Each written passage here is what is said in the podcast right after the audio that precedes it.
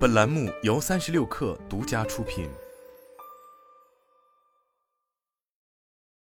十二月十九日，二零二三第九届土巴兔生态大会在杭州举行，多家装修产业链企业参与此次大会。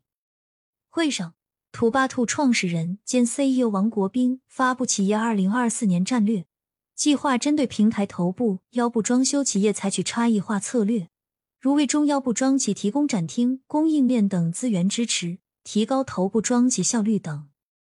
王国斌解释，该策略与行业不同规模企业的需求有关。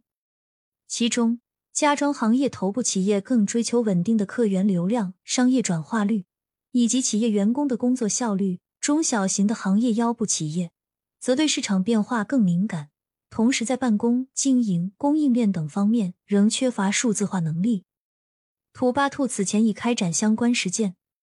例如针对深圳众多中小规模的家装企业，土巴兔在二零二三试点项目中，采用展示并销售整装产品、共享展厅、共享办公等策略，提高此类企业的分派签约率、量房率及客单价。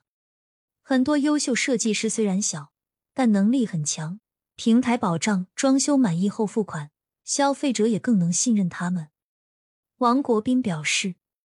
大会同时回顾了土巴兔二零二三年经营表现。房地产市场周期调整下，土巴兔总用户规模仍实现百分之九十三的增长，同时深度链接用户增加百分之七十二。消费者决策周期变长，且对价格更加敏感。王国斌分析用户在房产市场背景下装修行为的转变，对此。土巴兔在二零二三年加强统一邀约及量房排雷服务，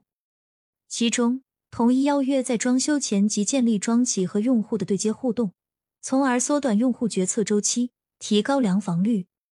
量房排雷则由平台方指派专业人员，在量房环节提示并消除设计师、装企等可能存在的盲区，提高用户装修体验，增强信任感。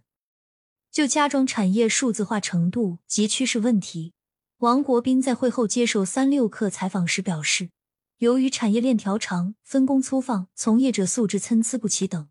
家装产业数字化水平仍有提高空间，且必须由实际价值引导。譬如，将平台后端装企认真做事的情况数字化，让消费者能够感知，便有利于相应企业发展，并在长期实践中推动行业进步。此外，土巴兔也正加强 AI 及其应用的研发投入，包括数字人、AI 匹配、AI 营销等。